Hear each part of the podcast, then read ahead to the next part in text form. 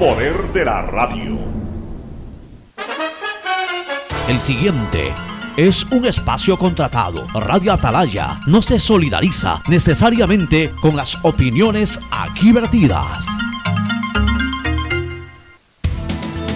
El siguiente en Radio Atalaya es un programa de opinión, categoría O, apto para todo público.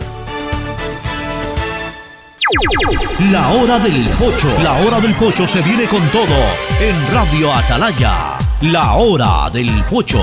La hora del pocho. Alfonso el Pocho Car y su equipo traen para ustedes la opinión política, la opinión deportiva, más premios, sorpresas, regalos para sus oyentes. La hora del pocho, aquí en Radio Atalaya, cada día más líderes. Buenos días, este programa es auspiciado por Aceites y Lubricantes Gulf, el aceite de mayor tecnología en el mercado.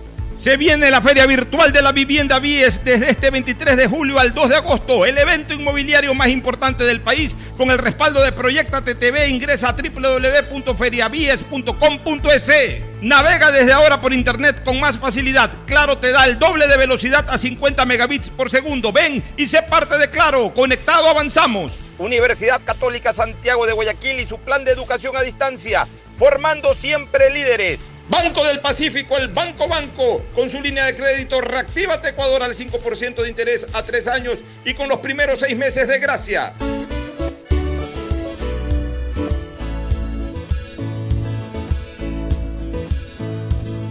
Camino sobre tu piel morena y siento tu latido. Y miro todo lo bueno que los dos hemos vivido. Te digo, solo hay razones para estar agradecido. Es lo que somos y lo que siempre hemos sido. Amigos, porque ganamos cuando mucho hemos perdido. Somos lo mismo, porque peleamos contra el mismo enemigo. Yo sigo hasta el final y tú siempre estás conmigo. Hemos caído, pero no nos han vencido. Yo soy ecuatoriano, sí señor, y tú eres mi Ecuador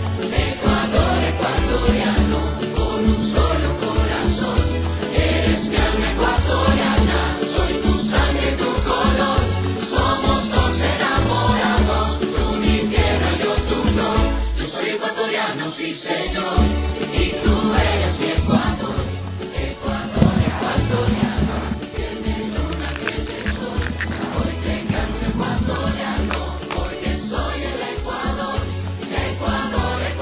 680 Sistema de emisoras Atalaya.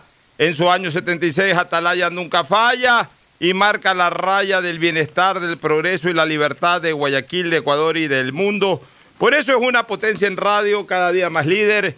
Y un hombre que ha hecho historia, pero que todos los días hace presente y proyecta futuro en el Dial de los Ecuatorianos. Este es su programa matinal, la hora del pocho del sistema de emisoras Atalaya, que como todos los días está aquí a partir de las 10 y 30 de la mañana para comentar, para analizar y para, por supuesto, pues generar noticia y al mismo tiempo opinión de la política ecuatoriana, de la situación social también en el Ecuador y el mundo y también con su segmento deportivo. Hoy vamos a tener dos invitados.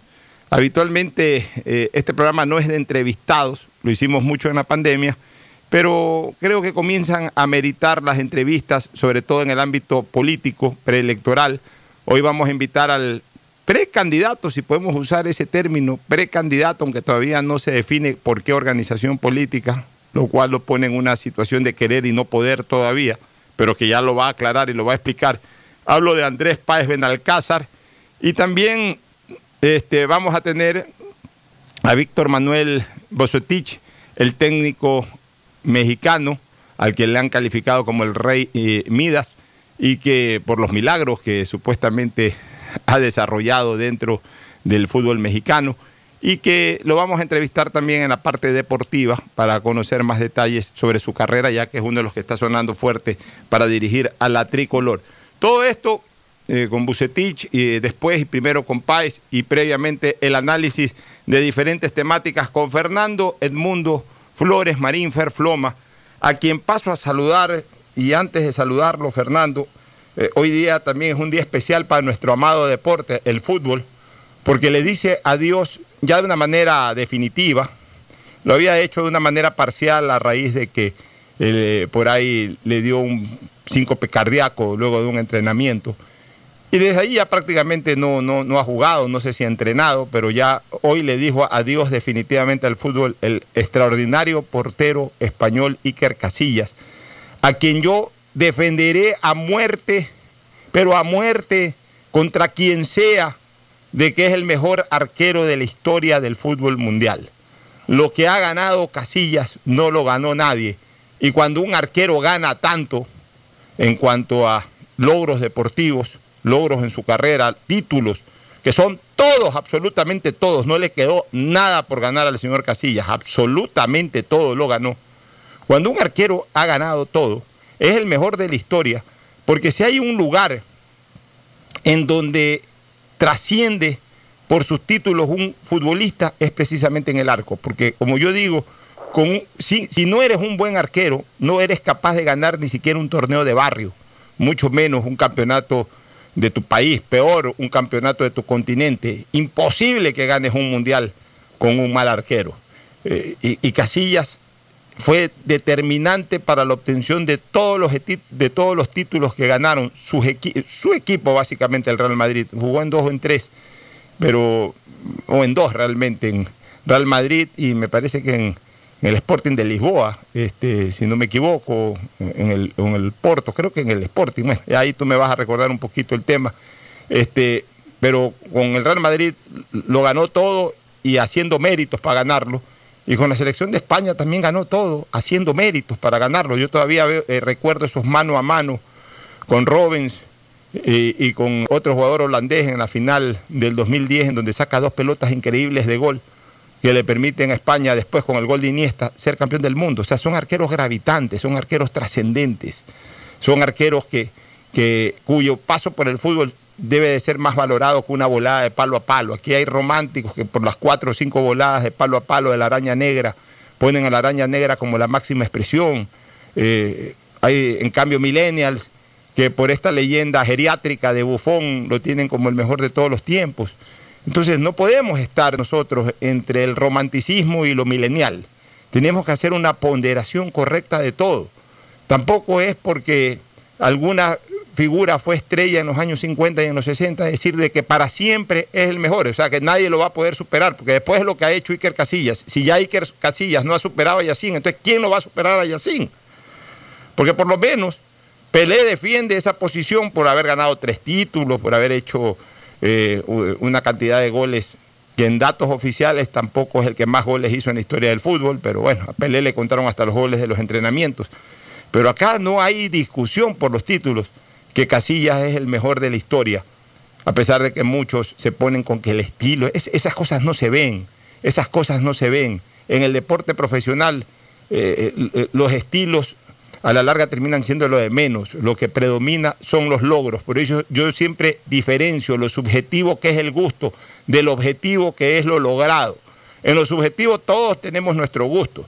Eh, cualquiera puede decir, a mi gusto el mejor es fulano, a mi gusto el mejor arquero que vi, Sutano.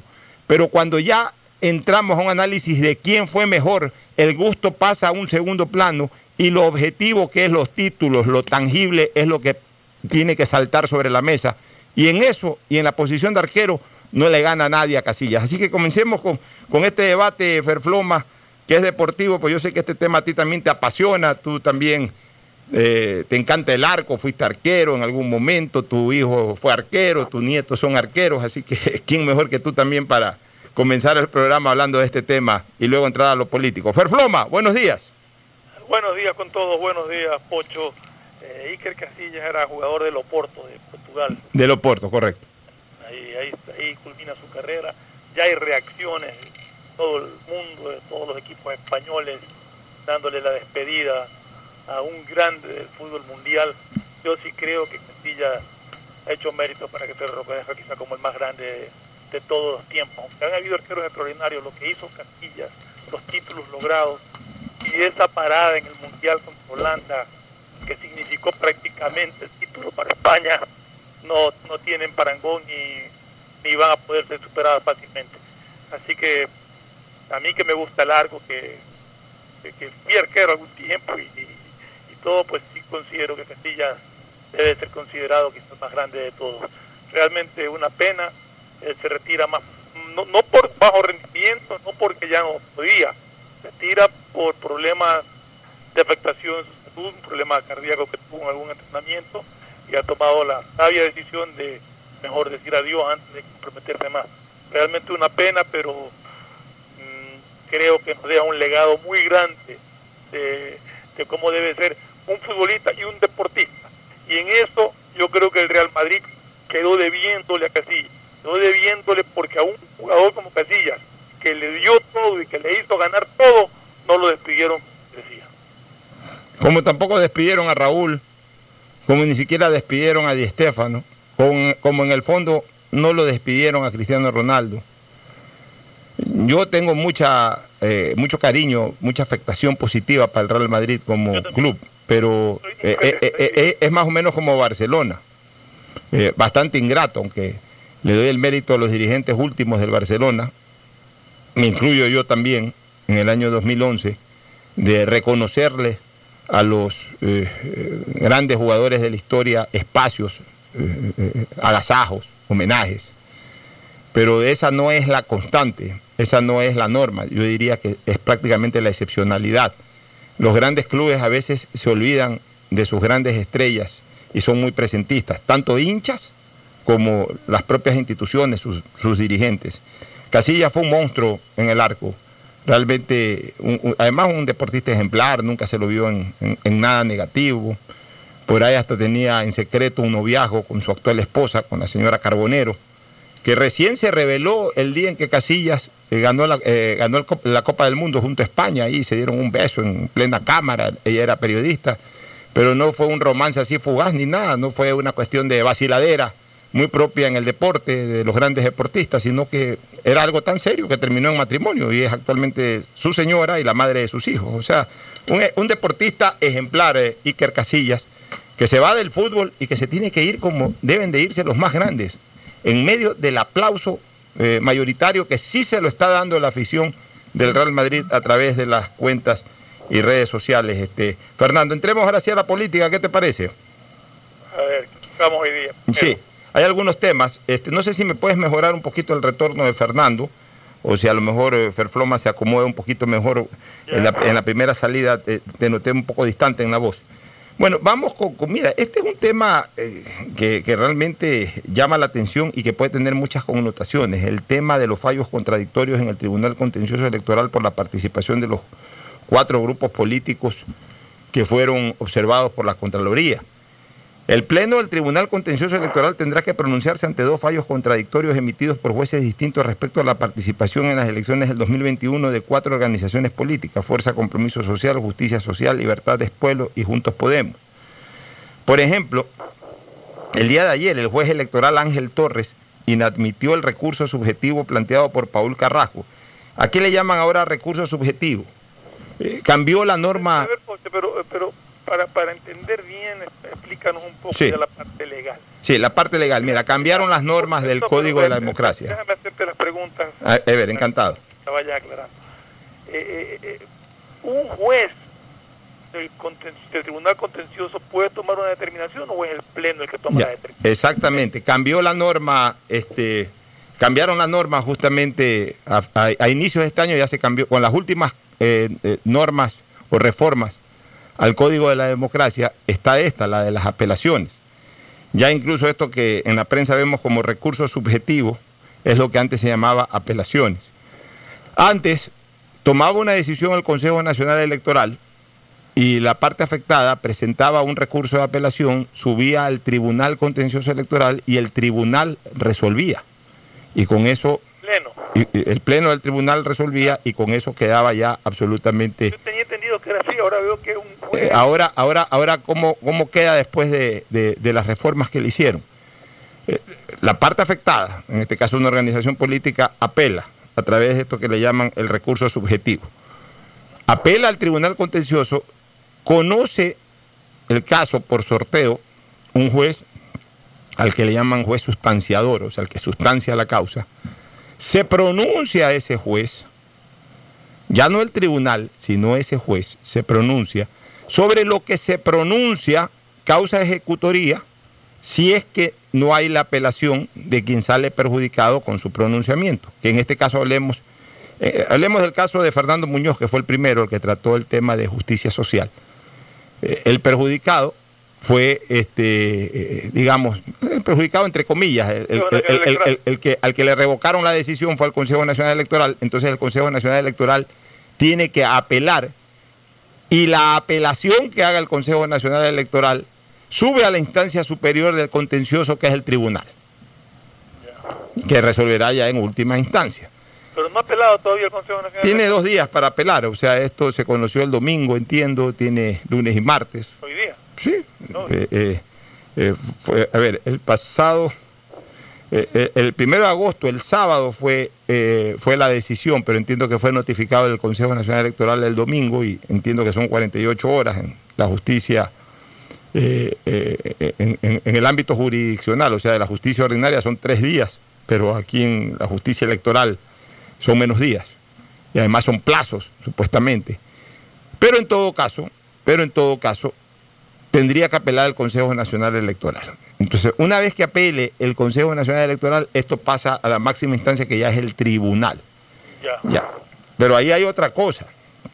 En el tribunal no debe de pronunciarse, no debe de pronunciarse el, el- el juez que se, el juez que se, Claro, que tomó que, se- que tomó la decisión. Entiendo que hay, son cinco los integrantes del, o, o- o tres, realmente no, no, no, no, recuerdo cuántos miembros son del Tribunal Contencioso Electoral, de- en general, ¿no? Me parece que son cinco, entonces ahí se establece un tribunal entre tres, me parece, o sea, tendría que revisar.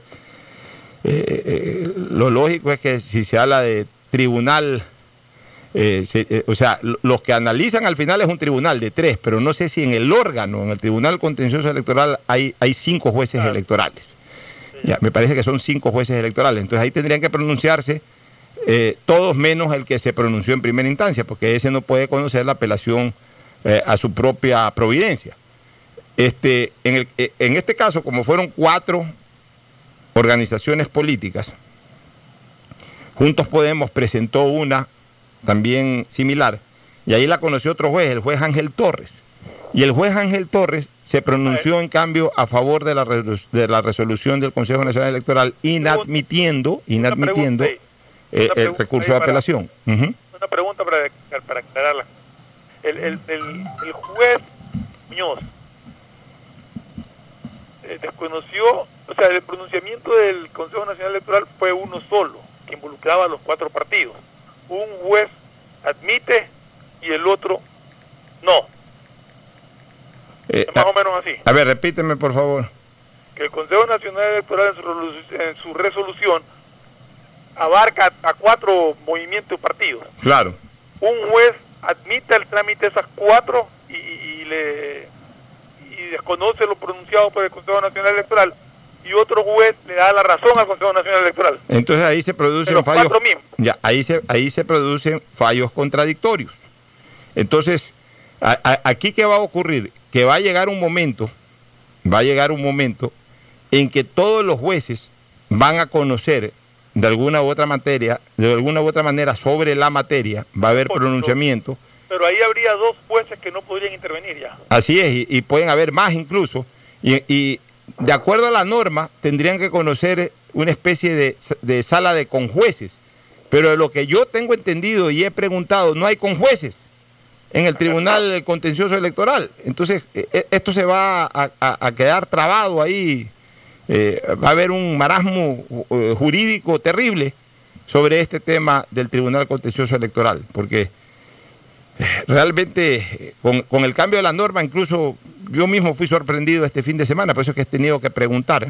La verdad es que tendré que revisar las reformas que hicieron al código de, de la democracia, porque hasta diciembre, y me consta porque yo fui actor de una, de, de una apelación que la gané, cuando presenté la apelación, la, eh, se elevó esa apelación directamente al tribunal, el tribunal resolvió, eh, como resuelve todo tribunal, con, con- votos de mayoría y con, y con un voto eh, al, al que le llaman concurrente, es decir, que en temas de fondo estuve de acuerdo, en temas de, fondo, en temas de forma no, pero que en todo caso, pues igual eh, se ejecutorió a favor de mi apelación presentada, pero fue directamente, fue directamente presentada, presentada ante el Tribunal Contencioso y lo conoció el Tribunal Contencioso.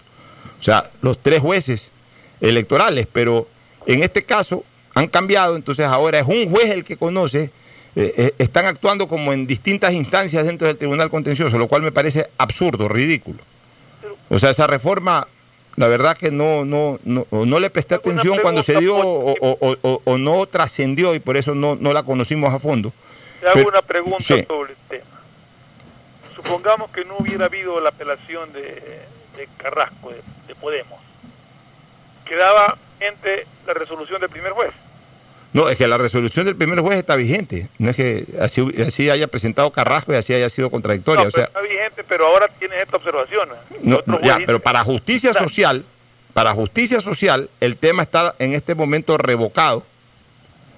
Para los cuatro está revocado. A ver, ya, pero al presentar Carrasco y al no admitirse a Carrasco, ya juntos podemos. Este, sí, es que mira, es que ahí. Claro, porque porque al final el primer juez revocó la decisión del Consejo Nacional Electoral. Este, pero a ver, también aquí hay una cosa que hay que señalar. Lamentablemente no eh, estamos al interior de, est- de este- de- de estos procesos con estas cuatro organizaciones, pero entiendo que la resolución, y esto es importante señalarlo, entiendo que la resolución del Consejo Nacional Electoral fue individualizada. Ah. Si fue individualizada, como ordenó en algún momento el Tribunal Contencioso Electoral en la sentencia de diciembre, y que la aplicaron para las organizaciones políticas, entre las que está Álvaro Novoa, por ejemplo, la de Álvaro Novoa, ahí sí son resoluciones individualizadas. Entonces, como son resoluciones individualizadas que tienen eh, numeración distinta, la 30704-2020, la, la 04 0407-2020. O sea, son resoluciones distintas, una para cada organización política. Individuales. Ya. Si fuera así, la revocatoria que hace el juez del Tribunal Contencioso Electoral debería de ser en razón, en razón de en razón del expediente abierto para esa organización política, de la resolución para esa organización política, no para las demás. Y por tanto debería causar efecto exclusivamente para esa resolución de esa organización política. Se habla que, es para las cuatro. Claro, por- a ver, es que por eso te digo, no sé si es que el Consejo Nacional Electoral en una sola resolución, en una sola, no individualizó, sino que colectivizó la resolución para las cuatro. Entonces, si, ahí ocurriría lo que ocurrió en diciembre. En diciembre, cuando extinguieron a, todos los movimientos políticos en el mes de diciembre, a los que consi- consideraron de que no habían cumplido con los porcentajes, etcétera, en una sola resolución colectivizaron a todas las organizaciones políticas. Entonces, por ejemplo, mi movimiento Meta estuvo involucrado en eso. Yo presenté la apelación, pero eh, cuando uno presenta una apelación, uno ataca una sentencia, ataca una resolución judicial.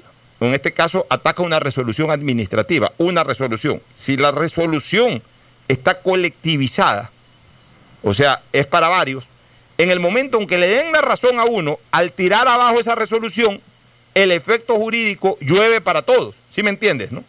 Llueve para todos, entonces todos se salvan o todos dejaron de salvarse si es que, si es que no fue admitida la, la- la- la resolución. Pero cuando, en este caso, incluso el propio Tribunal Contencioso Electoral en su momento recomendó que se individualice, que se individualice, que no se colectivice, sino que cada organización política tiene que ser eh, tiene que ser eh, especificada en cada resolución, o sea, una resolución individual para cada organización política. En este caso, si es que le hicieron para cada organización política, evidentemente eh, Justicia Social presentó su apelación y la apelación debería de ser para la resolución que afectó a Justicia Social. Es que aquí se presenta Ya, el- sí, pero, si, pero si fue colectivizada y Justicia Social atacó esa resolución judicializada, la resolución de ese juez salva al resto. E- Eso es lo que yo no sé. Por el hecho de que haya... y la resolución del otro juez no perjudica al resto también. Ya, escúchame. No debería, no debería de, de- haber sido individualizada, sino colectivizada esa resolución.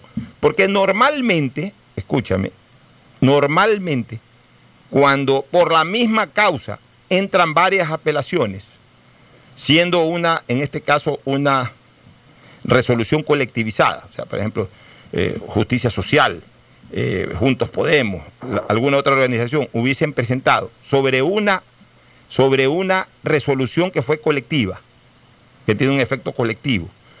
Este, cada una presenta, ¿qué es lo que hacen los jueces cuando reciben eh, por cuerdas separadas de cada organización política? No necesariamente en, el inicio de la apelación tienen que unirse, pero ahí es cuando los jueces, al conocer que sobre la misma resolución están llegando apelaciones de, los afectados, ahí hacen lo que se llama la acumulación de procesos, o sea, lo acumulan en uno solo y toman una resolución sobre uno solo, porque es la misma resolución. pero Pero en este caso, si están tratándolo de manera individualizada, me da la impresión, me diera la impresión de que la decisión que tomó el Consejo Nacional Electoral eh, eh, sobre estas cuatro organizaciones políticas también fue individualizada.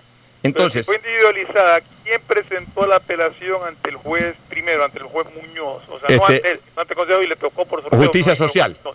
Y después sobre eh, la del otro juez la ¿Por qué- presentó Juntos lo Podemos. que resuelve el juez en el caso de justicia social abarca a todos. Si eso es así, lo que resuelve el juez en el caso de Podemos también debería abarcar a todos. Por eso te digo, entonces ahí hay contradicciones, que es lo que ahora, Un enredo. escúchame, ahí es lo que ahora el Consejo Nacional Electoral al apelar, y así mismo me imagino que Carrasco va a apelar, porque salió Claro. perjudicado en la segunda decisión, eso pasa al Pleno. Y ahí el Pleno tendrá que conocerlo. Pero el problema es de que como ya son jueces, ya son no uno, sino dos, los que han conocido sobre, sobre prácticamente los mismos casos, eh, ahí, podría haber eh, conflicto de competencia. Y entonces tendrían que analizar, eh, tendrían que subir ahí unos con jueces para analizar el tema. Pero si no hay con jueces, entonces se complica mucho la cosa. Yo voy a investigar bien, yo voy a conversar bien con expertos en derecho, en derecho electoral para que me expliquen con lujo de detalles este tema, que es poco entendible, pero en razón, vuelvo a repetir, en razón de reformas que hubo al inicio. Voy a leer bien las reformas también, eh, a ver hasta qué alcance eh, eh, generan estas reformas toda esta confusión que aparentemente se ha creado. Este, Fernando, no va, no va a ser entrevistado Bucetich, el entrenador, parece que ha tenido un inconveniente de última hora, así que solamente vamos a entrevistar a Andrés Páez luego de la pausa y luego vamos a proseguir con comentarios políticos y también jurídicos de esta naturaleza. Pausa y volvemos. El siguiente es un espacio publicitario apto para todo público. Tu casa nueva ya es una realidad. Proyectate con la nueva plataforma de negocios inmobiliarios y encuéntrala en la primera edición virtual de la Feria de la Vivienda BIES 2020. Desde este 23 de julio al 2 de agosto. Ingresa a www.feriabies.com.es, donde encontrarás asesorías en línea, proyectos de vivienda, departamentos, oficinas, simulador de préstamo y acceso al portal inmobiliario en el que podrás elegir tu vivienda ideal. Tu oportunidad de tener casa propia es ahora. Con el respaldo de Proyectate TV, ingresa a www.feriabies.com.es. Detrás de cada profesional hay una gran historia. Aprende, experimenta y crea la tuya. Estudia a distancia en la Universidad Católica Santiago de Guayaquil. Contamos con las carreras de marketing, administración de empresa, emprendimiento e innovación social, turismo, contabilidad y auditoría, trabajo social y derecho. Sistema de Educación a Distancia de la Universidad Católica Santiago de Guayaquil, formando líderes siempre. claro, sabemos que necesitas un celular nuevo para estudiar, trabajar y compartir. Por ti bajamos nuestros precios para que te sea más fácil comprarlo. Págalo ahora y llévate tu nuevo Huawei P30 Lite, Huawei Nova 5T o un Huawei J9 Prime y te apoyamos en el envío a domicilio gratis. Conectados, avanzamos. Algo cambió y se siente.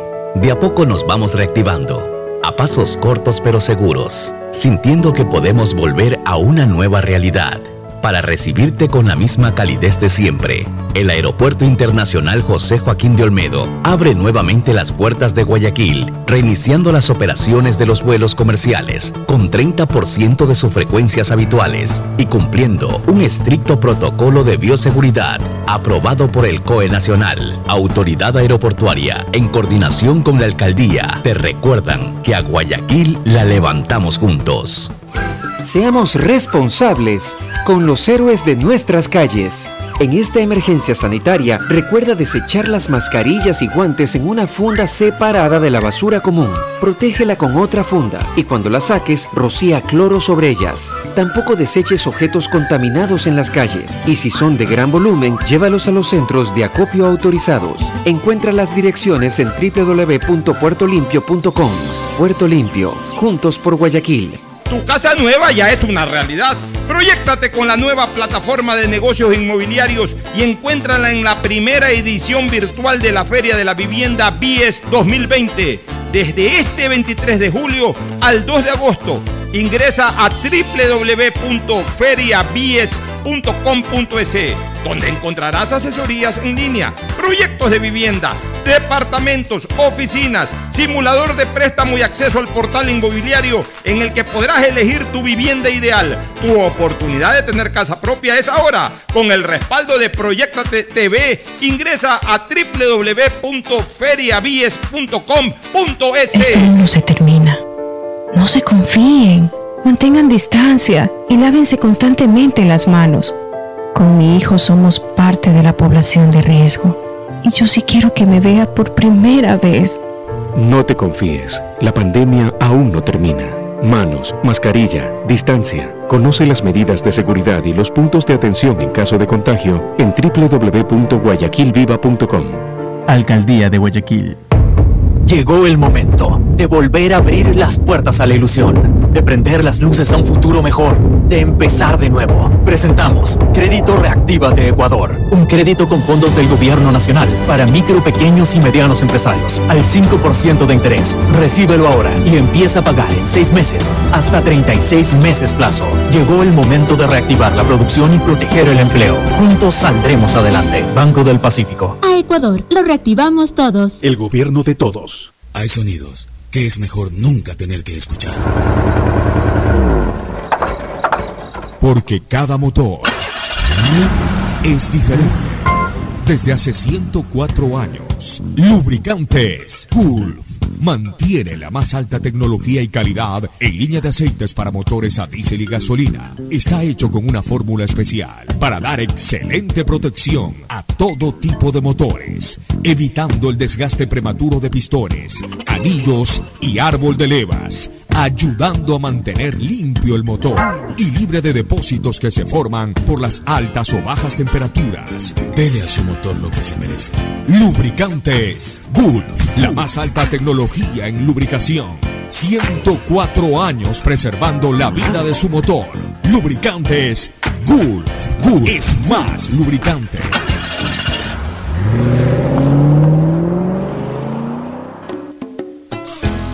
Fin del espacio publicitario.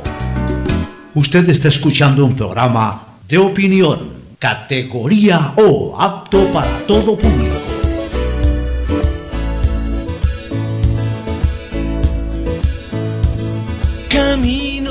Bueno, retornamos entrando ya a la parte en que trataremos temas preelectorales.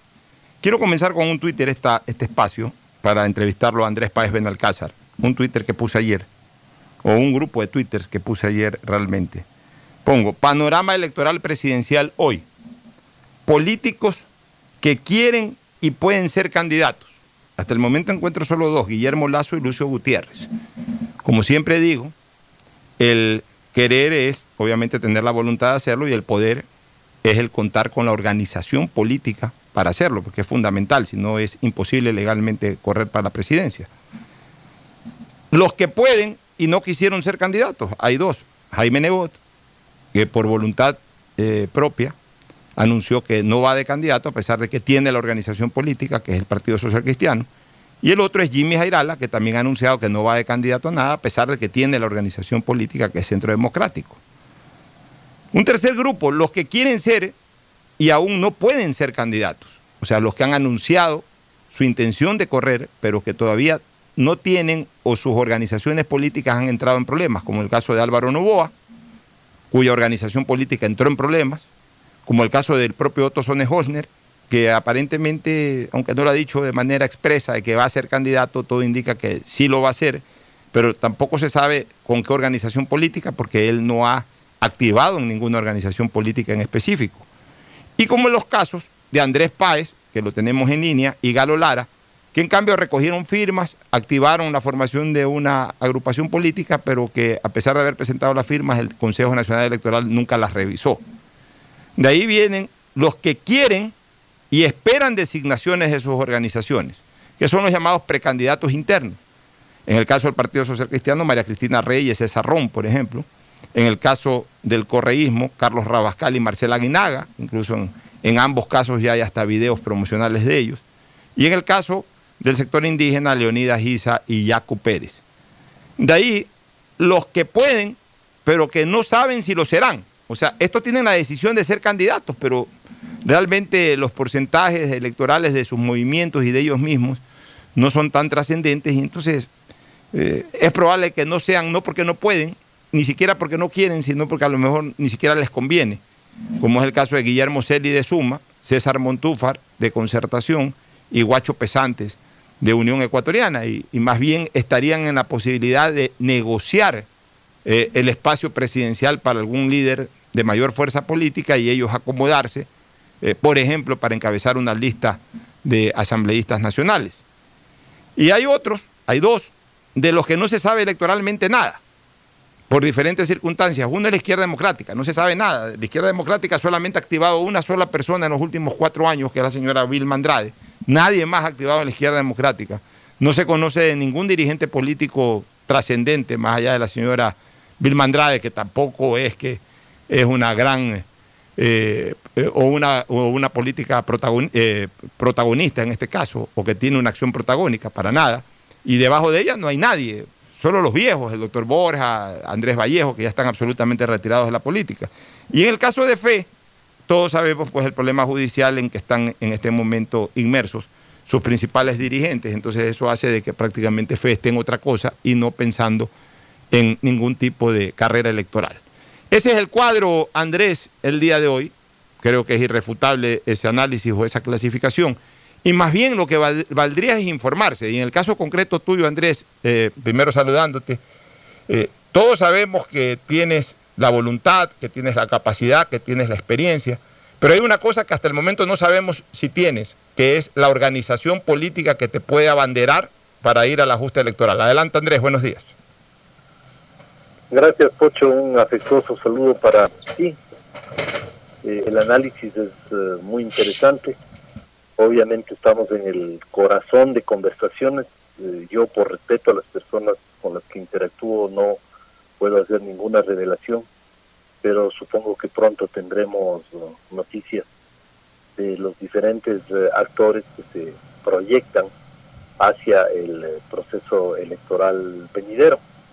En nuestro caso, incluso estamos presenta, pre, esperando el Consejo Nacional Electoral también eh, se pronuncie sobre el tema que nosotros tenemos en curso, que es el registro de la organización política denominada nosotros. Y esperemos que el Consejo Nacional Electoral actúe. Yo creo que eso es eh, importante y hay que esperar a que efectivamente esto se produzca.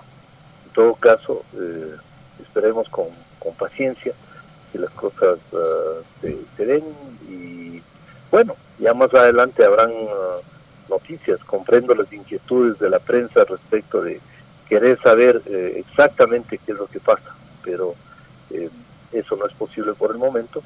Más adelante se podrá saber eh, con exactitud cuáles son los eh, detalles de las conversaciones que se adelantan entre diferentes grupos políticos.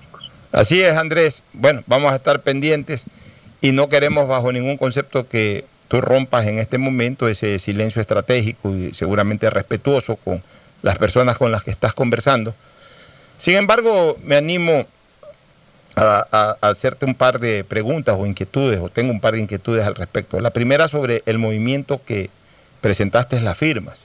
El problema es de que se cerró el registro de organizaciones políticas de acuerdo al calendario electoral, lo cual es eh, monstruoso realmente de que se hayan presentado firmas y ni siquiera se las haya revisado. Eso, eso, eso no cabe duda, es algo monstruoso, algo que demuestra la inoperancia absoluta del Consejo Nacional Electoral, pero es un hecho real. Y entonces, por ahí podría haber eh, ese inconveniente legal.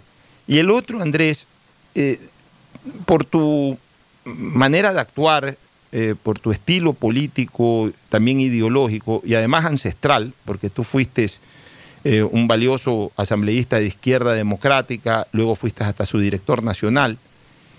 Eh, caería como anillo al dedo en un momento una especie de reincorporación de Andrés Páez a la izquierda democrática. Es como el movimiento político que te encuadraría perfectamente.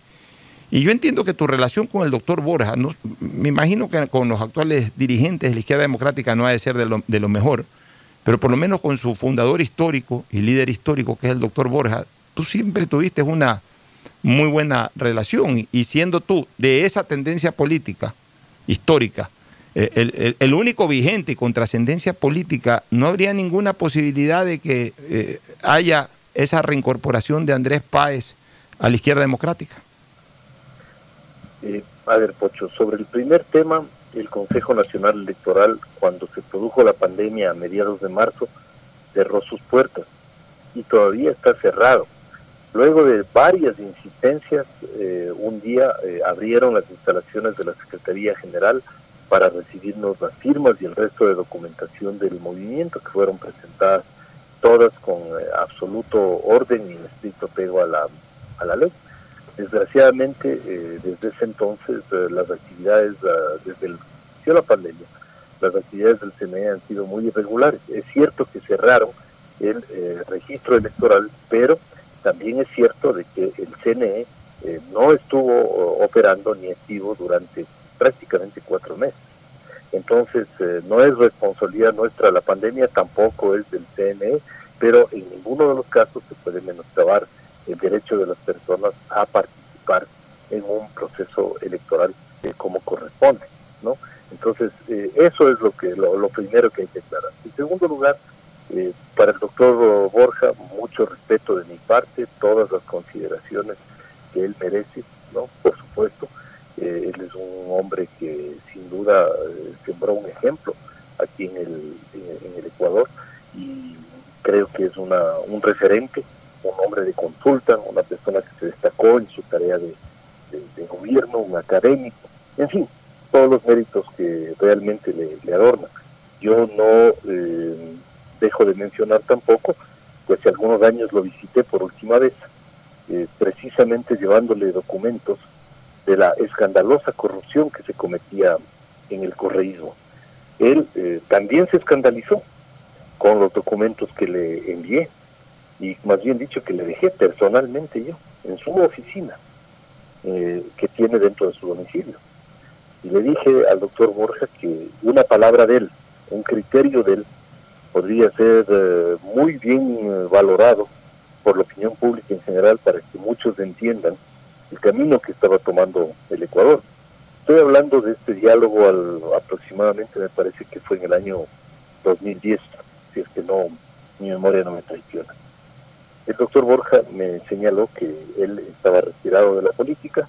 Yo cordialmente le hice un señalamiento que un expresidente se retira de la arena electoral, pero nunca se retira de la política y eh, no hemos vuelto a conversar.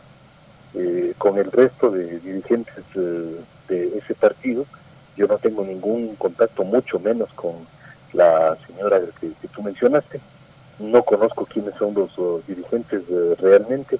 Es un partido que ha, estado en la cefalía, que ahora está muy golpeado por las acusaciones en contra del marido de Vilma Andrade, que es acusado de importar un vehículo Mercedes-Benz con un carnet de discapacidad falso y respecto al cual no ha habido ni siquiera una explicación ni un desmentido. Están esperando nada más que se, que se olviden del tema.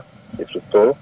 Y creo que bajo esas consideraciones es eh, tremendamente difícil que yo pudiera siquiera intentar una aproximación con esa dirigencia. Obviamente hay dirigentes en provincias que son amigos, que nos conocemos hace muchos años, que me han llamado, que me han invocado, pero les he dado la misma explicación, que no veo inconveniente de hacerla en forma pública a través de este medio de comunicación. Así es, Andrés, quedó muy clara tu respuesta.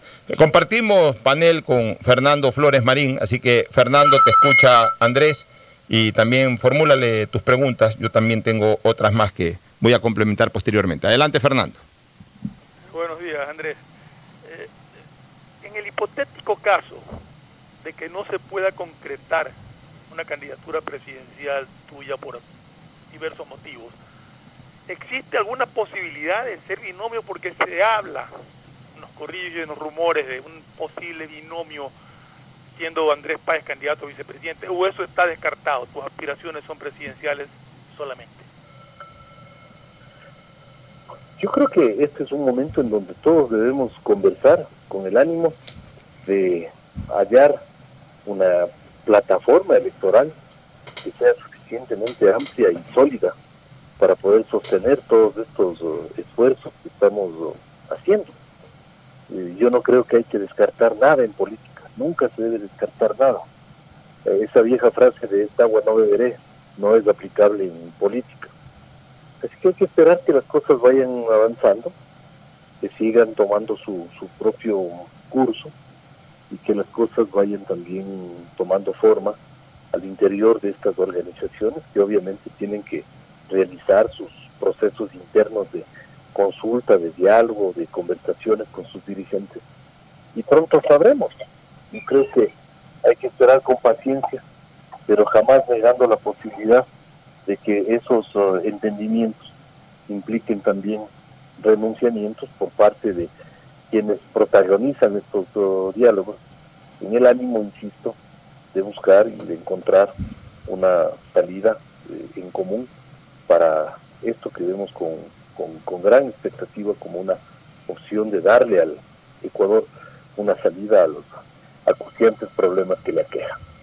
Eh, Andrés, viendo haciendo un análisis general y sobre todo evaluando los nichos electorales de los posibles candidatos a la presidencia de la República, observo una cosa, todos los candidatos protagónicos, eh, con excepción de tu caso, te pongo a ti como un candidato protagónico porque lo eres, pero con excepción de tu caso, todos nacieron y residen en Guayaquil.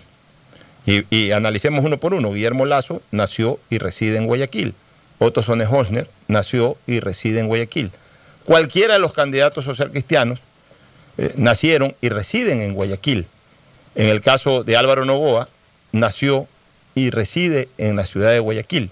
Y no vemos dentro de ese cuadro de candidatos protagonistas o de precandidatos protagonistas, alguno otro que por lo menos resida en, en, Quito, que es el otro gran nicho electoral que tiene el país. No necesariamente que haya nacido en Quito, pero que resida en Quito. En tu caso, entiendo que naciste en el norte del país, pero tu, residencia política y tu residencia social es en, en Quito. Y si me pongo a analizar la política desde la época de Maguat, desde la elección de Maguat en 1998, es decir, la última fue la de Abdalá, pero de ahí la de Maguat, la última en que un eh, político, no solo nacido, sino residente en Guayaquil ganó una elección. El resto todos han residido de alguna manera en Quito. Maguat residía en Quito, Lucio Gutiérrez, si bien es cierto que era del Oriente, pero residía en Quito.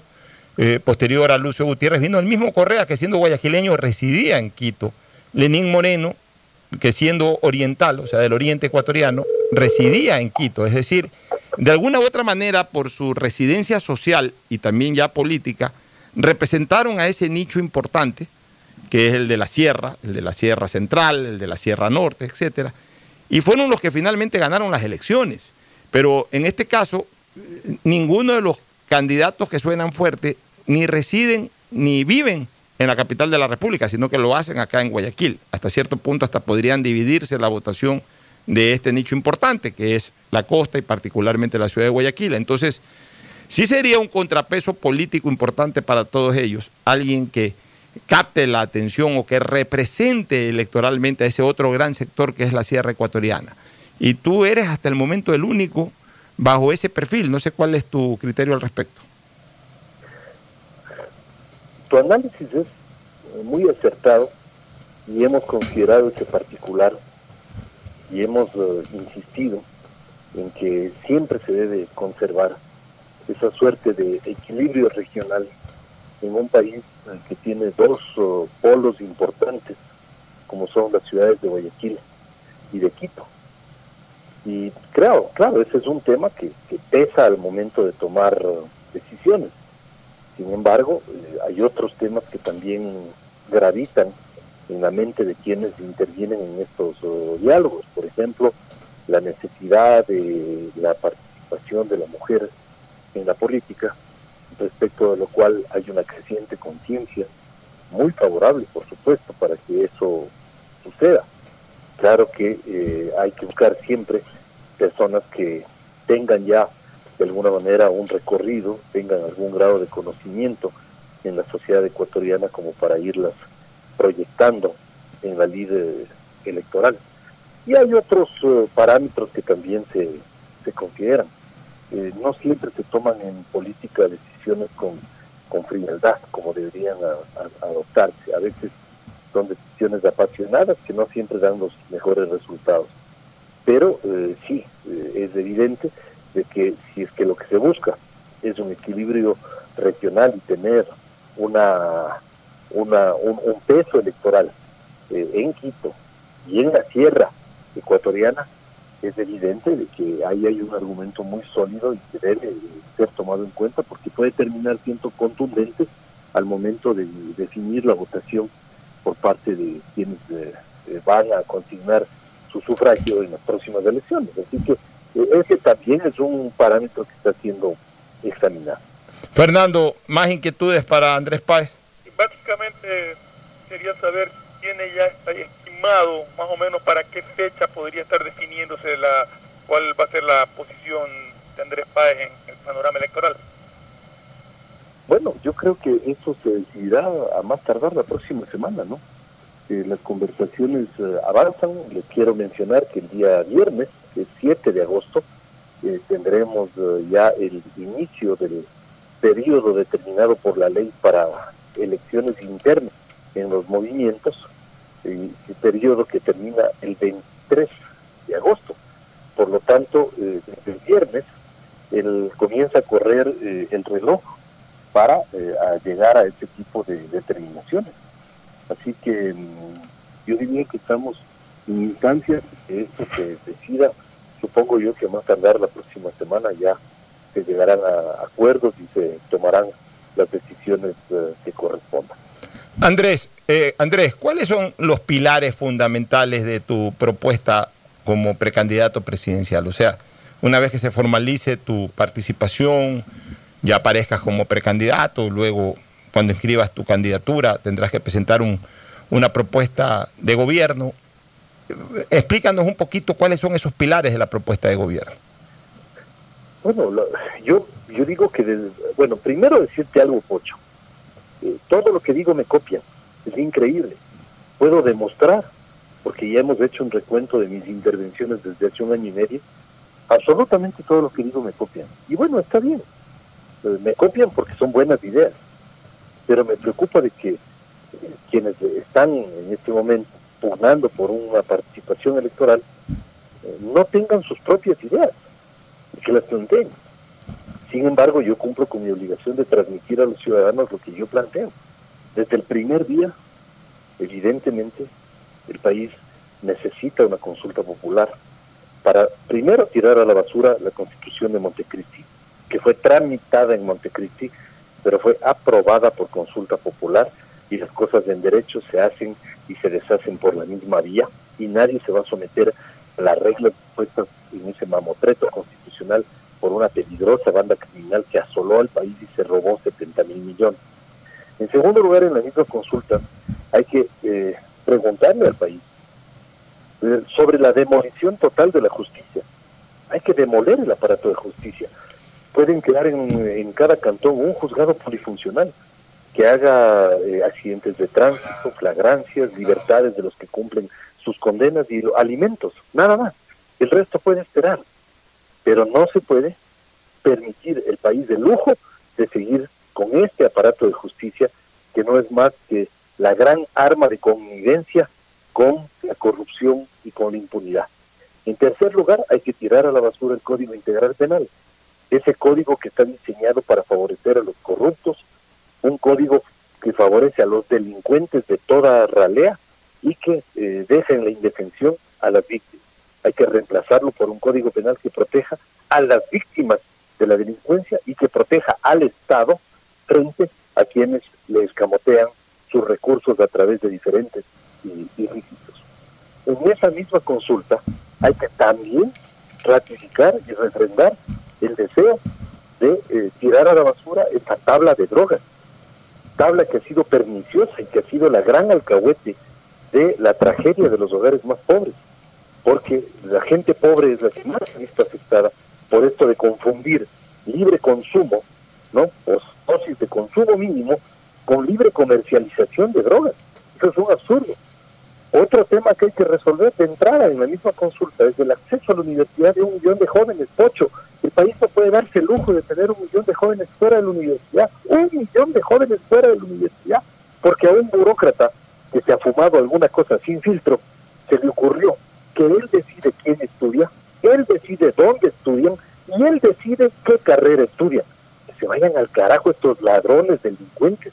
Hay que recuperar el derecho de los jóvenes a estudiar lo que a ellos se les ocurra y que ellos hagan el esfuerzo en la universidad para formarse y labrarse un futuro digno para ellos y para sus familias. Hay que acabar, hay que acabar con esta gran eh, alcahuetería. Y hay que volver a una cosa que es fundamental en esa misma consulta.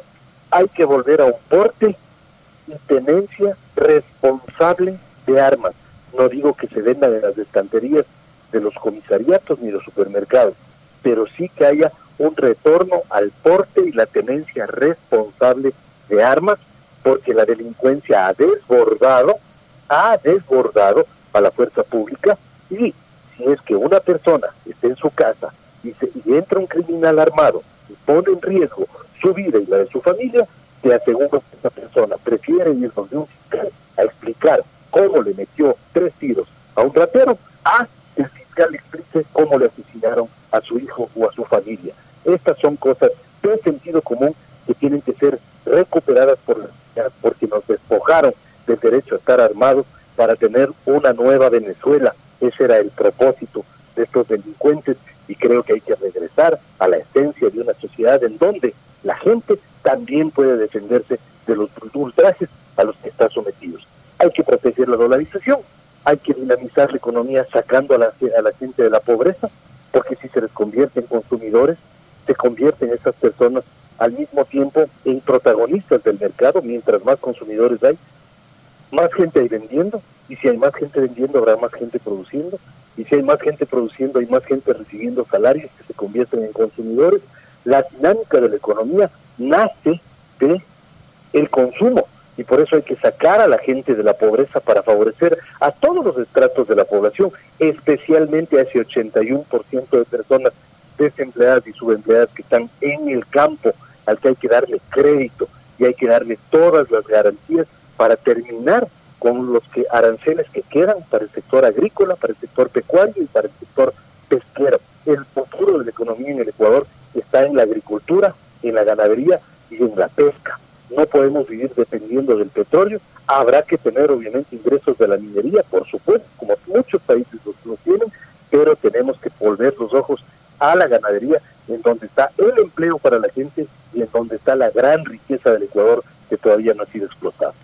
Perfecto. Andrés, una última inquietud.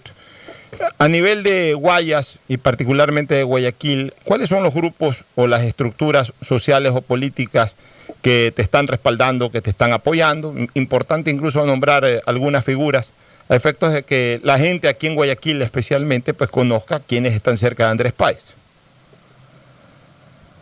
Curiosamente en Guayaquil es, uno de las, es una de las ciudades en donde mayor número de personas se han sumado a esta causa.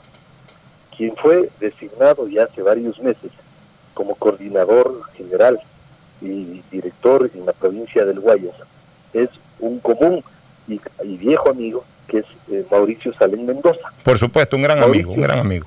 Mauricio es el que encabeza eh, esta causa en la provincia de, de- del Guayas y hay gente que estuvo militando en la, en la izquierda democrática, por ejemplo, muchos años atrás, como Bolívar Potes, que es además dirigente de los eh, maestros y que está eh, muy activo en nuestra causa. Eh, gente que estuvo en otras tiendas políticas en el pasado y que eh, han decidido sumarse. Tenemos un grupo de médicos encabezados por Pepe Zaporta que realmente es un grupo muy, muy destacado, eh, importante, que nos ha permitido tener acceso a un innumerable grupo de profesionales y que además han abierto y se han ampliado a otras eh, profesiones que están activando con mucha incidencia en la provincia del, Guayas. Hay otros profesionales encabezados por Jessica Sánchez, que además es la vicepresidenta del, del movimiento allá. Hay eh, estructuras en, la- en el Cantón Milagro. Eh, prácticamente todos los cantones tenemos ya nuestra estructura, en algunos de mayor dimensión, en otros de menor dimensión, pero tenemos estructuras en los cantones de la provincia del Guayas y por supuesto Mauricio hace todos los esfuerzos para seguir aglutinando a un sinnúmero de sectores y seguir contribuyendo de manera decisiva al éxito de nuestra acción política en el Guayas. Así que eh, es evidente que yo también tengo una responsabilidad con ellos para eh, encarar el próximo proceso electoral y esa responsabilidad tiene que ser cumplida de la mejor manera. Por supuesto, gracias Andrés por tu participación, ha sido muy amplio, muy claro y siempre vas a tener un espacio acá porque además nos une una gran amistad de casi 20 años. Así que un abrazo Andrés y te deseo suerte en varios tramos que vas a tener que recorrer de aquí hasta que puedas inscribir la candidatura. Primero encontrar la organización política, luego obviamente montar una estructura alrededor de esa organización política o hacer aprobar tu movimiento, cosa que sinceramente lo veo difícil por el tortuguismo con el que se desenvuelve el Consejo Nacional Electoral en estos temas. Y de ahí, pues ya, en la carrera eh, preelectoral y electoral, pues hacer una campaña eficiente. Así que te deseo mucha suerte, Andrés, y un abrazo y el aprecio y respeto de siempre. Igualmente, mi querido Pocho, gran afecto para ti. Valoro muchísimo esta amistad de ya 20 años que nos une y pues espero que pronto, pasando la pandemia, podamos vernos personalmente para darnos un abrazo a tus oyentes, un afectuoso saludo a todos quienes hacen la radio de la misma manera y decirles en general que eh, tenemos una salida, ¿no? Eh, el país está a un paso de- del descalabro porque vivimos una crisis sanitaria y económica muy severa pero también el país está a un paso de levantarse y resurgir.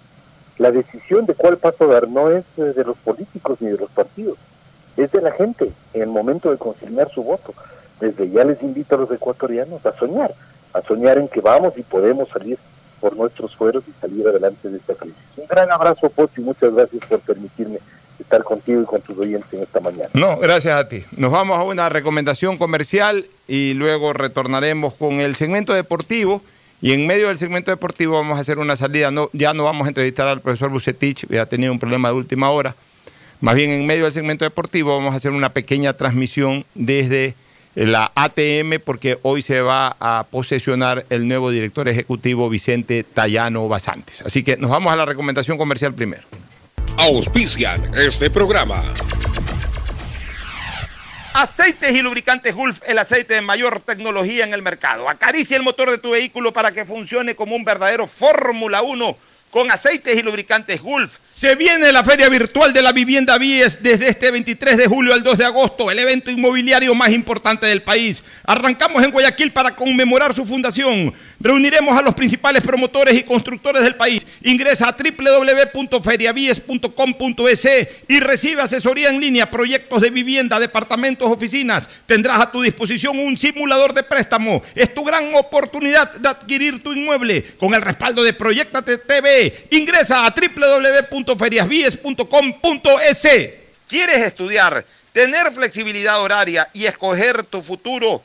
En la Universidad Católica Santiago de Guayaquil trabajamos para el progreso en educación, ofreciendo cada día la mejor calidad y para ello estamos a un clic de distancia. Escoge la carrera de tu vocación. Puede ser marketing, administración de empresas, emprendimiento e innovación social, turismo, contabilidad y auditoría, trabajo social y también derecho. Consulta en nuestra página web mayor información y esquemas de admisión. Universidad Católica Santiago de Guayaquil, formando siempre líderes. Llegó el momento de volver a abrir las puertas de tu negocio con el crédito Reactívate Ecuador impulsado por el gobierno nacional al 5% de interés a 36 meses y los primeros 6 meses son de gracia. Solicítalo hoy en el Banco del Pacífico, el Banco Banco del Ecuador. Sabemos que hoy toda tu familia necesita conectarse, trabajar y estudiar al mismo tiempo. Por eso hacemos más fácil que todos naveguen en casa con el doble de velocidad a 50 megabits por segundo. Además, te damos el segundo mes de internet, facilidades de pago para tu laptop nueva y tu licencia Microsoft 365. Ven y sé parte de Claro. Conectado avanzamos. Para más información y condiciones consulta claro.com.es. Estamos en la hora del pocho. En la hora del pocho presentamos Deportes, Deportes.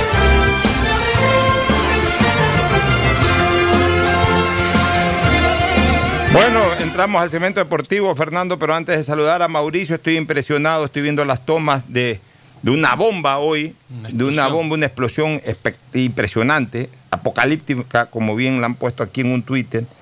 Este, brutales imágenes de la explosión en Beirut, una cosa infernal lo que hemos visto. Pero, pero es atentado. Eso es lo que no, se sabe. No se ha confirmado. Habría que confirmar, pero es una cosa impresionante. Ya voy a poner, de- película eh, voy a poner en este momento dentro de mi cuenta Twitter. A propósito, tengo nueva cuenta Twitter desde hace unos 4 o 5 días. Arroba Pochoharp S con mayúscula, arroba Pochoharp S con mayúscula, la S. Este, voy a hacer un comentario también de esto, porque una, una imagen impresionante. Eh, me duele mucho porque Beirut y Líbano en general, la tierra de mis ancestros, una cosa brutal el video que estoy viendo y que lo voy a poner en mi cuenta de Twitter. Ahora sí, el saludo de Mauricio Zambrano Izquierdo. Mauricio, buenos días. ¿Qué tal? ¿Cómo están? Muy buenos días. Estamos con nuevas noticias de- de- en el deporte también. Eh, se confirmó para el fin de semana un clásico del astillero. Este sábado 8 de agosto se jugará un clásico del astillero. También eh, se ha confirmado una, la- un- el nuevo fixture. ¿Ser televisado ese partido? Sí, sería televisado, exactamente.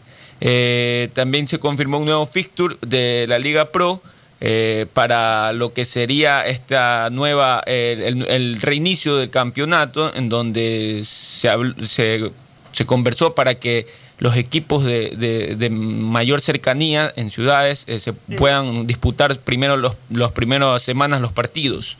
Eh, Mauricio, eh, de acuerdo a ese calendario que yo estaba viendo, no sé si es el mismo, el- los partidos pendientes de la última fecha pasan para octubre. Sí, sabe, porque yo también esperé que, aunque sea se complete las fechas que estaban por jugarse, pero no, eh, ponen a todos los equipos y me imagino que los partidos que están por, eh, que se estaban por jugar quedarían como fechas aplazadas. Por- Creo que el 2 de octubre están programados. sí, porque En todo caso, ¿qué, dice, qué dice ese, confirmación. fi- qué dice ese fixture? Bueno, el fixture, eh, lo primero que ayer confirma, e- ellos ponen como fecha 14 de agosto, pero es confirmada. Incluso ayer en, en un video subieron al- a las autoridades del COE, Romel Salazar, que es 15 de agosto, no 14 de agosto, 15 de agosto. Me imagino que hacen referencia que es a la semana del 14 de agosto, o sea... eh, 15 de agosto Sí, sería sábado estamos es, 2, sábado. 7, 9 y 7. No, domingo 15 de agosto. no, es sábado. Este agosto que pasó fue 2. Domingo es 2 nueve. y 7, 9. 9 y 7, 16, sábado 15 de Sí, agosto. sábado 15 de agosto, que es la, fecha oficial de... O sea, sábado y domingo se jugaría, ¿no? Sábado y domingo, sí. Los primera, el primera, eh, vamos a, damos a conocer la primera Por fecha favor. que sería. Ya, eh, sería Deportivo Cuenca frente al Guayaquil City. En la ciudad de Cuenca, Alejandro de Serrano Cuenca, Aguilar. Correcto. Barcelona frente a Lorense. Es uno de los partidos que este, se jugaría. El Nacional frente a Independiente del Valle. Otro de los partidos a jugarse es Delfín frente a Emelec. Olmedo frente a Liga Deportiva Universitaria y Universidad Católica frente a Laucas. Ese sería el fin de semana de 14 y 15 de agosto. Correcto. O, o- 15 o y 15 y 16 de agosto, ya. Dígame una cosa, clásico del astillero, ¿para cuándo sería? El clásico del astillero sería para el 21 de agosto. Barcelona sería. O sea, la local. siguiente semana. Eh, no, la siguiente semana se 15, juega claro, en agosto 18. Ah, eh, fecha intermedia. Sí, sí, fechas intermedias, sí. Habrán fechas intermedias. O sea, sería en la tercera fecha post pandemia. Exactamente. Sí. Y- Ya, entonces esperemos. Faltan dos semanas para que se inicie el campeonato y una semana después para que se juegue el clásico. O sea, en tres semanas es un clásico oficial. ¿Cuál es el apuro de querer jugar en este momento cuando la alcaldesa de Guayaquil ha dicho de que, hey, hey, bajemos un poco las revoluciones, nada de matrimonios, nada de bautizo, cosa que me parece correcta decisión por parte de la alcaldesa de Guayaquil? ¿Cuál es el apuro en este momento de querer jugar un, un clásico amistoso este fin de semana? Cuando sabemos que el clásico despierta pasiones, no pasa, eh, por más amistoso que sea, no pasa intrascendente. El clásico no hay que verlo desde el punto de vista de lo que puedan los dos equipos cuidarse en el, en el eh,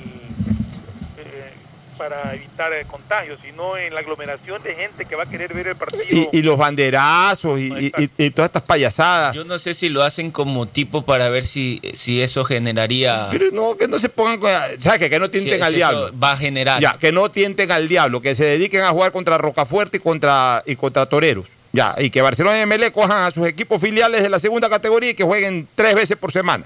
Que se dejen de payasadas, porque eh, a estas alturas no.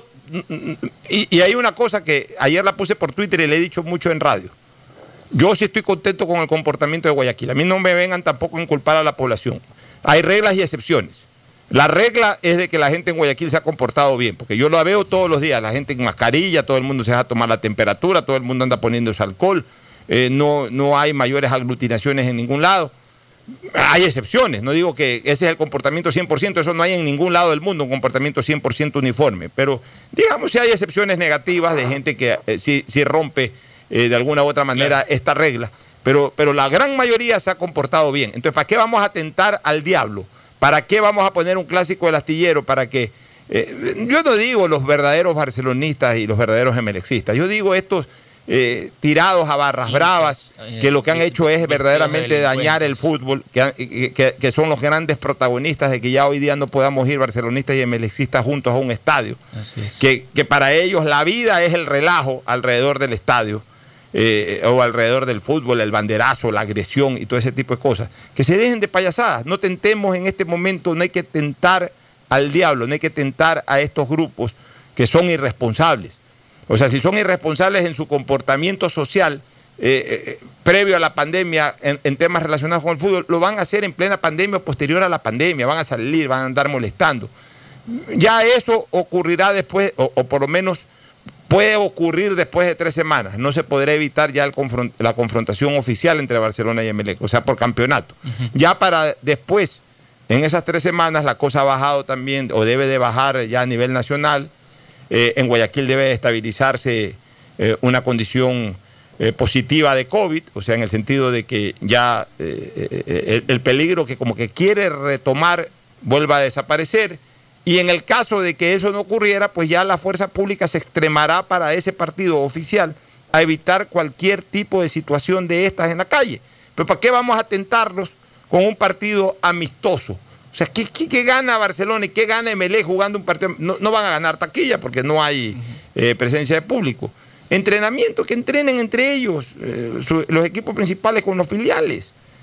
Ya, ya se ha jugado con Guayaquil City, si quieres jugar con un equipo de primera vez, ahí tienes a Porteño que juega un día contra Barcelona, otro día contra Emelec. Por último, si hay la posibilidad de que algún equipo cercano venga y juegue un partido, un Orense, amistoso, eh, partidos que no alteren a nadie, un clásico altera. Y lo que menos está Guayaquil en este momento es para ser centro de alteraciones, ni deportivas, ni, ni políticas, ni de ninguna naturaleza. Estemos tranquilos como estamos hasta el momento, que estamos bien. No hemos empeorado, digamos que tampoco hemos mejorado, estamos estables, mantengamos esta estabilidad, que estamos bien. ¿Para qué vamos a atentar al diablo y para qué vamos a atentar al coronavirus? Nos vamos a una pausa, retornamos con un informe desde el ATM para terminar luego con el segmento deportivo. El siguiente es un espacio publicitario apto para todo público. Tu casa nueva ya es una realidad. Proyéctate con la nueva plataforma de negocios inmobiliarios y encuéntrala en la primera edición virtual de la Feria de la Vivienda BIES 2020. Desde este 23 de julio al 2 de agosto. Ingresa a www.feriabies.com.es donde encontrarás asesorías en línea, proyectos de vivienda, departamentos, oficinas, simulador de préstamo y acceso al portal inmobiliario en el que podrás elegir tu vivienda ideal. Tu oportunidad de tener casa propia es ahora. Con el respaldo de Proyectate TV, ingresa a www.feriabies.com.es. Detrás de cada profesional hay una gran historia. Aprende, experimenta y crea la tuya. Estudia a distancia en la Universidad Católica Santiago de Guayaquil. Contamos con las carreras de marketing, administración de empresa, emprendimiento e innovación social, turismo, contabilidad y auditoría, trabajo social y derecho. Sistema de educación a distancia de la Universidad Católica Santiago de Guayaquil. Formando En líderes. Claro, sabemos siempre. que necesitas un celular nuevo para estudiar, trabajar y compartir. Por ti bajamos nuestros precios para que te sea más fácil comprarlo. Págalo ahora y llévate tu nuevo Huawei P30 Lite, Huawei Nova 5T o un Huawei J9 Prime. Y te apoyamos en el envío a domicilio gratis. Conectados, avanzamos. Algo cambió y se siente. De a poco nos vamos reactivando, a pasos cortos pero seguros, sintiendo que podemos volver a una nueva realidad. Para recibirte con la misma calidez de siempre, el Aeropuerto Internacional José Joaquín de Olmedo abre nuevamente las puertas de Guayaquil, reiniciando las operaciones de los vuelos comerciales con 30% de sus frecuencias habituales y cumpliendo un estricto protocolo de bioseguridad aprobado por el COE Nacional, Autoridad Aeroportuaria, en coordinación con la Alcaldía, te recuerdan que a Guayaquil la levantamos juntos. Seamos responsables con los héroes de nuestras calles. En esta emergencia sanitaria, recuerda desechar las mascarillas y guantes en una funda separada de la basura común. Protégela con otra funda y cuando la saques, rocía cloro sobre ellas. Tampoco deseches objetos contaminados en las calles y si son de gran volumen, llévalos a los centros de acopio autorizados. Encuentra las direcciones en www.puertolimpio.com. Puerto Limpio, juntos por Guayaquil. Tu casa nueva ya es una realidad. Proyéctate con la nueva plataforma de negocios inmobiliarios y encuéntrala en la primera edición virtual de la Feria de la Vivienda BIES 2020. Desde este 23 de julio al 2 de agosto. Ingresa a www.feriabies.com.es donde encontrarás asesorías en línea, proyectos de vivienda, departamentos, oficinas, simulador de préstamo y acceso al portal inmobiliario en el que podrás elegir tu vivienda ideal. Tu oportunidad de tener casa propia es ahora. Con el respaldo de Proyectate TV, ingresa a www.feriabies.com.es. Esto no pasado. No se confíen. Hay muchas personas que ya se están reuniendo y no respetan el distanciamiento. Es muy duro afrontar la pérdida de alguien que aman.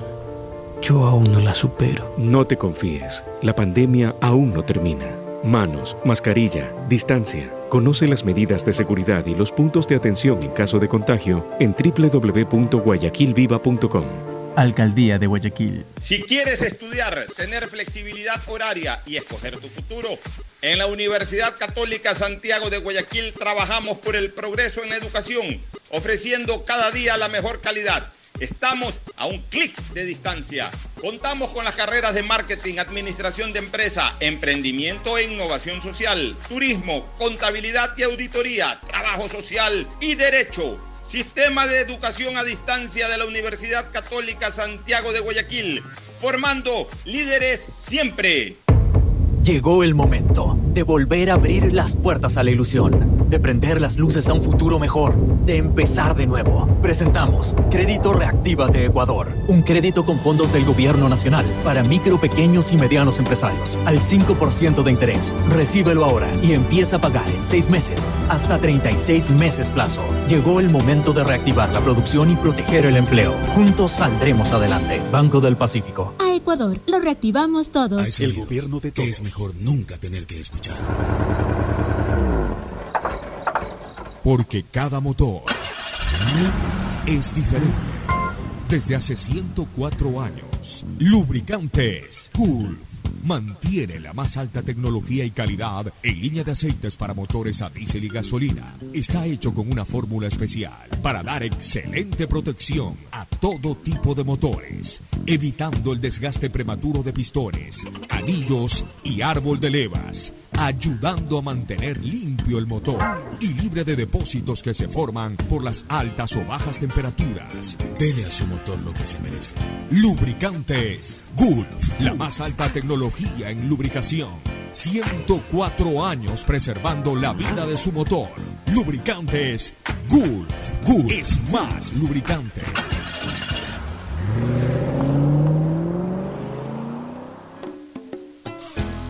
Fin del espacio publicitario. Usted está escuchando un programa de opinión, categoría O, apto para todo público.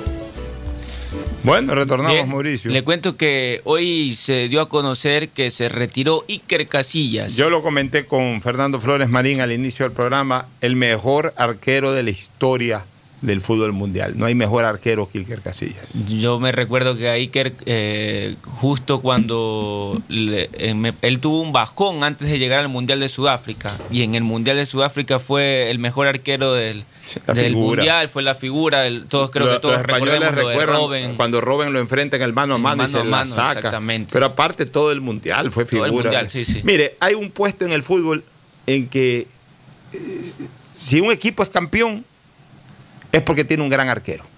Punto. Porque hay mucha gente equivocadamente y Fernando Flores Marín, que es un hombre de vieja data en el fútbol, lo podrá también reafirmar. Hay mucha gente que dice que Félix era un mal arquero y están equivocados. Félix falló en un gol. En el gol de Italia sale mal, como cualquier arquero. Pero era un buen arquero. No era un arquero brutal, no era un arquero excepcional, como si lo fue Tafarel en algún momento.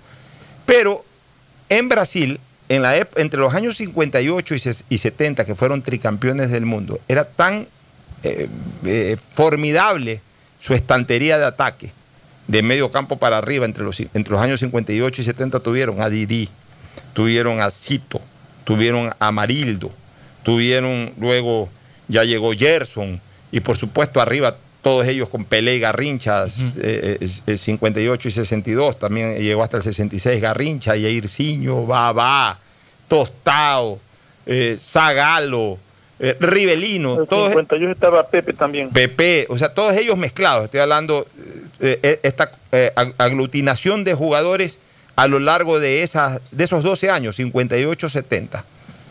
Eran tan fabulosos en medio campo para adelante que visualmente desequilibraban. Entonces, ¿qué es lo que decía la gente? Brasil tiene maravillosos delanteros y una pésima defensa y, un mal, y, y- y malos arqueros. Y no es verdad. Bueno, pero a ver, pero en esa época el arquero del Brasil era uno de los mejores que había, que era Gilmar. Ya, te estoy hablando de los años 58-62. En el 70 tapó Félix, que no era un arquerazo, pero era un buen arquero. Pero la gente ante lo que tenía de medio campo para adelante decía que lo de Brasil era malo de medio campo para atrás. Y se atrevían a decir, aquí en el Ecuador, yo los escuchaba, los viejos comentaristas. Ah, no, cuidado, van a traer arqueros brasileros, que son malísimos. ¿Cómo? ¿El niño qué era? ¿Arquero qué? De, de la luna. Era arquero brasileño, era un arquerazo. O sea, y, y- y los arqueros que ven- y los arqueros que habían de Brasil eran muy buenos arqueros, pero como tenían esa imagen de, de- de lo fabuloso que era Brasil de medio campo para adelante, decían que los defensas y los arqueros eran malos y estaban equivocadísimos. No, pues tenían a Carlos Alberto, que era un señor Tenían- por eso, pues estaban equivocadísimos. E- Ellos se, se deslumbraban con lo que se hacía de medio campo para adelante. Pues no es que los arqueros eran malos. O sea, no hay equipo que gane algo que tenga un mal arquero. O sea, eso es imposible. La tranquilidad con que juega un equipo cuando tiene un gran arquero es, es cosa de locos. O sea, eh, Claro, hay eh, arqueros que te dan más seguridad y más tranquilidad que otros, ya esos son los fenómenos, ¿no? Ya, pero y eso te dan una tranquilidad para jugar. O sea, tu defensa juega tranquila, tus delanteros juegan tranquilos. El equipo sabe que si hace un gol atrás defiende con la defensa y con el buen arquero que tienen defienden la ventaja. Lo terrible que es jugar. Usted ha sido delantero, Mauricio, es delantero. ¿Le ha tocado jugar a veces con malos arqueros? Sí. Ya, y, y a usted no le da esa sensación de que, chuzo, tengo que tenemos que hacer 3, 4 goles para ver si ganamos. Claro. Ya, ¿Por qué? Y, y- y eso mata. Si usted juega tranquilo, como jugó España contra Holanda a la final, sabiendo que atrás tiene un arquerazo y que en cualquier momento alguien la mete, en efecto, en cualquier momento la metió Iniesta y quedaron campeones del mundo cuando se tiene un gran arquero. O sea, no se puede ser campeón ni de barrio Y eso si que no se el tiene un gran arquero.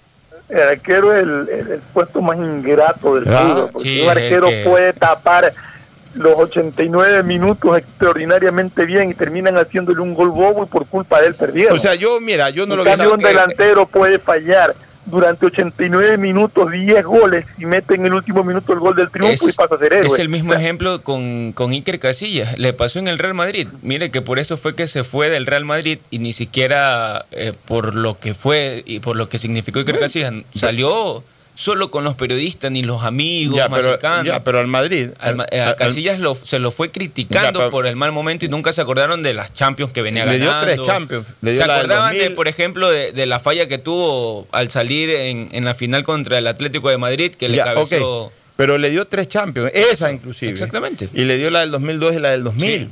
Le dio intercontinentales, le dio, eh, le dio también Le campeonatos dio a mundiales. España un campeonato del mundo. Y dos, y dos campeonatos de Europa, pues tapando penaltis en la definición contra quién. En la, en la final, no, ahí no fue con definición, pero en la no semifinal contra Italia. Eh, O contra Alemania. No, Alemania le ganó 1 a 0 con gol de Puyol No, no, eso fue en la final, eso fue en las semifinales del Mundial. del 2010. Ya, pero en el 2008 España pasó a la final Ah, de la, de de la, Euro- de la Eurocopa, sí, sí, sí. eh, a través de una definición de penaltis. Sí, sí, sí. Me parece que fue contra Alemania y la final fue contra, Contra Italia, Italia, si no sí, me equivoco. Pero, pero ahí Casillas también tuvo una actuación formidable. Es lo que yo digo, y es lo que yo de digo de Pancho Ceballos en Ecuador. Pancho- o sea, a ver, así como hablan de Lev Yacine, aquí hablan de Alfredito Bonar, que fueron grandes arqueros, fueron grandes arqueros, pero claro, mi buen amigo Antuco Villa, mi gran amigo Mario Canesa, les encanta evocar esas épocas porque o eran niños o eran todavía muy jóvenes y, y- y obviamente iban al fútbol y tienen ese No, recuerdo, pero, esa añoranza. Son Pero grandes arqueros, pero yo no me acuerdo yo no me acuerdo de haber visto tapar a Bonar o sea lo tengo que haber visto pero así en mis recuerdos no Ya, está entonces Bonar sí como que arquero. Bonar, que porque Bonar volaba de palo a palo. Yo no discuto que Bonar volaba de palo a palo. El niño volaba de palo a palo. Mayereyer era un candado, le decían por eso el candado. Pero, y, y- y, este, Lev Yacine era seguramente extraordinario. Para Lev le hicieron un gol olímpico ridículo en un mundial.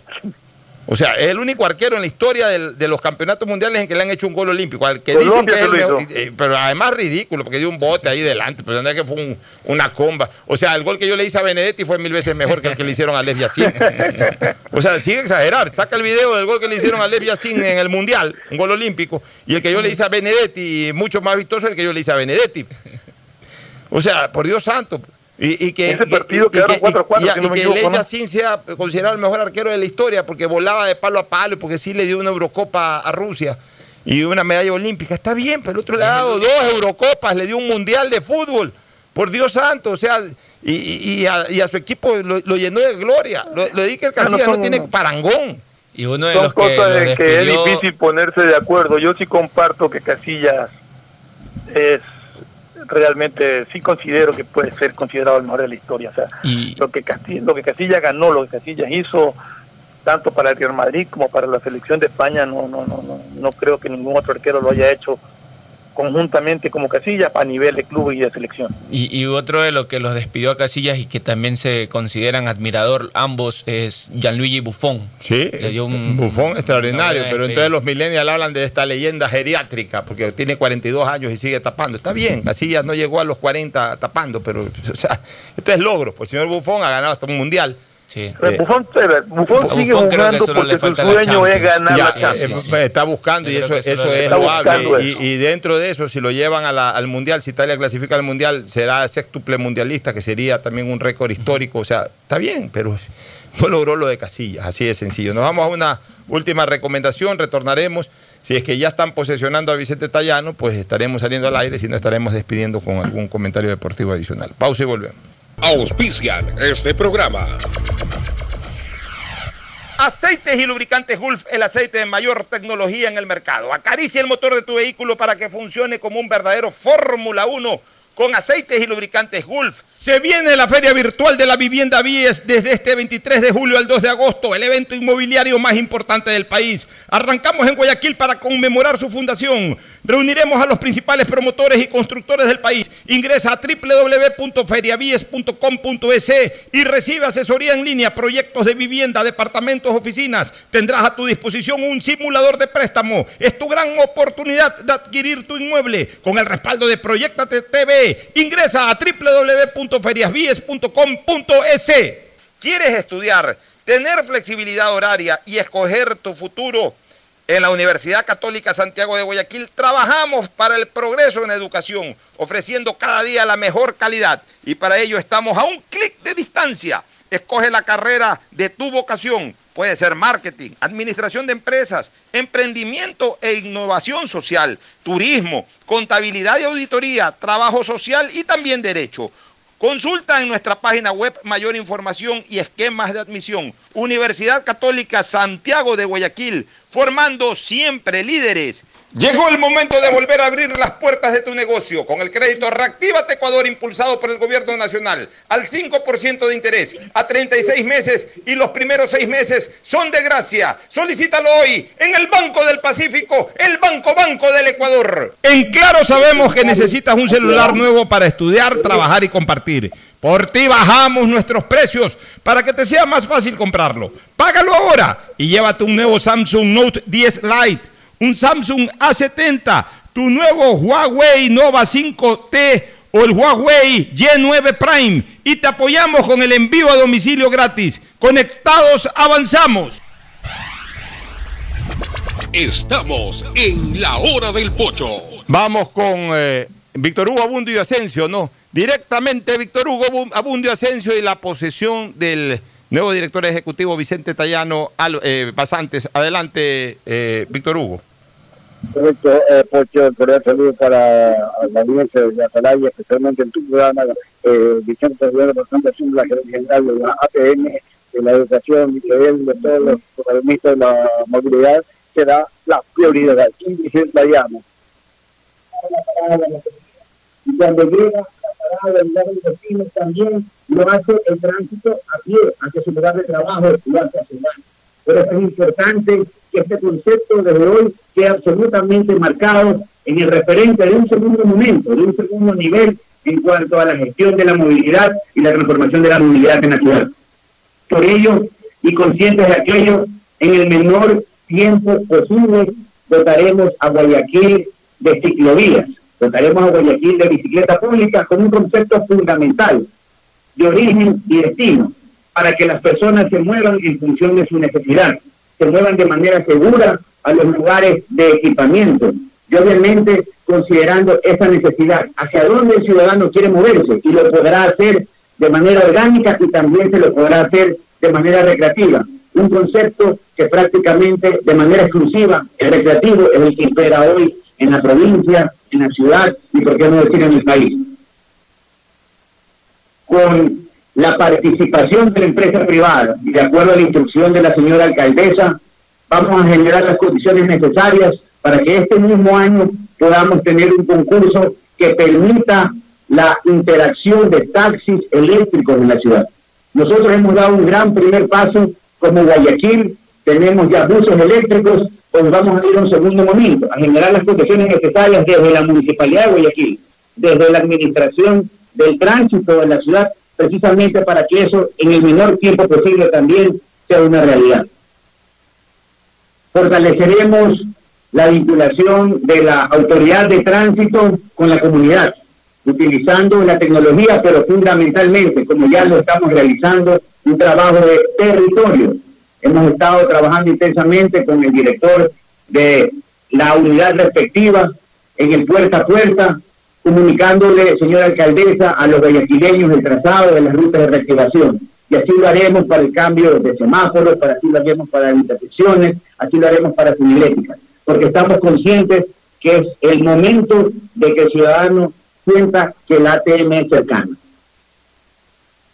Si bien es cierto el hablar de multas a la hora de hablar de tránsito ha generado una polémica. Nosotros estamos absolutamente convencidos que la educación vial, la educación al peatón, la educación al conductor es absolutamente fundamental y necesaria. Y por eso vamos a poner a disposición de aquel ciudadano que comete una infracción de tránsito la posibilidad, ojo, la posibilidad, la alternativa de cambio de formación en educación vial, en normativa y, por qué no, también en participación ciudadana, en trabajo comunitario, la posibilidad de cambiar esta sanción.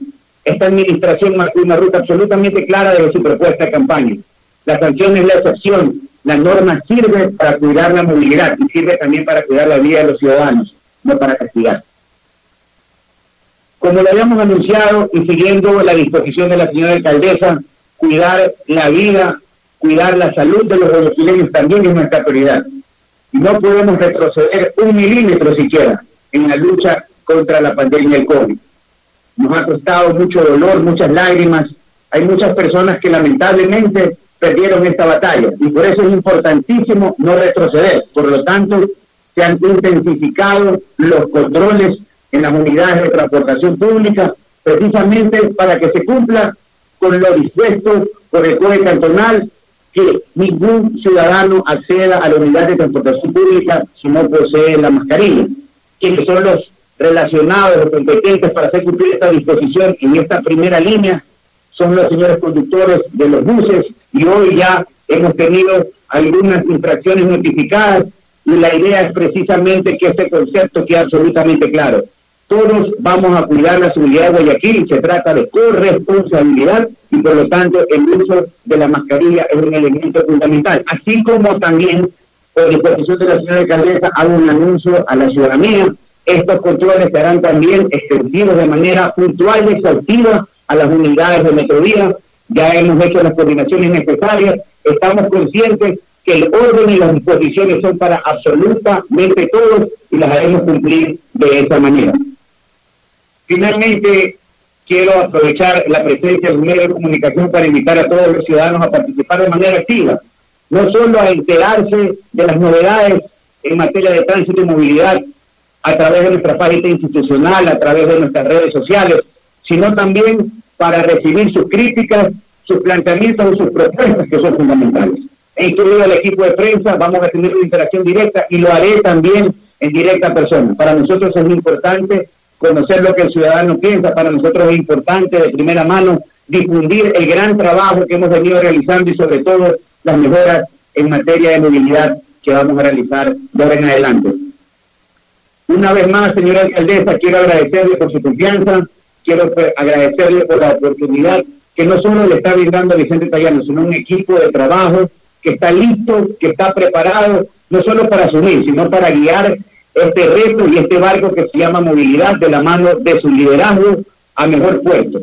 Vamos a trabajar incansablemente por algo que hemos venido planificando y que hoy ya es momento de que llegue un segundo piso. Definitivamente vamos a mejorar la movilidad de Guayaquil porque a Guayaquil la movemos todos. Muchas gracias y buenos días.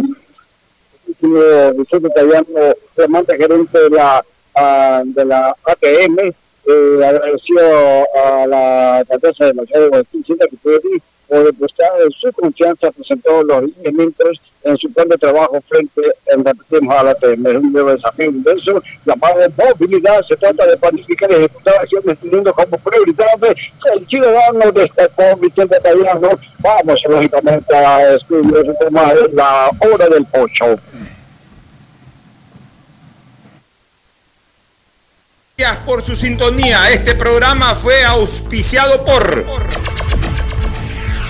Aceites y lubricantes Gulf, el aceite de mayor tecnología en el mercado. Se viene la Feria Virtual de la Vivienda Vies desde este 23 de julio al 2 de agosto, el evento inmobiliario más importante del país con el respaldo de Proyecta TTV. Ingresa a www.feriavies.com.es.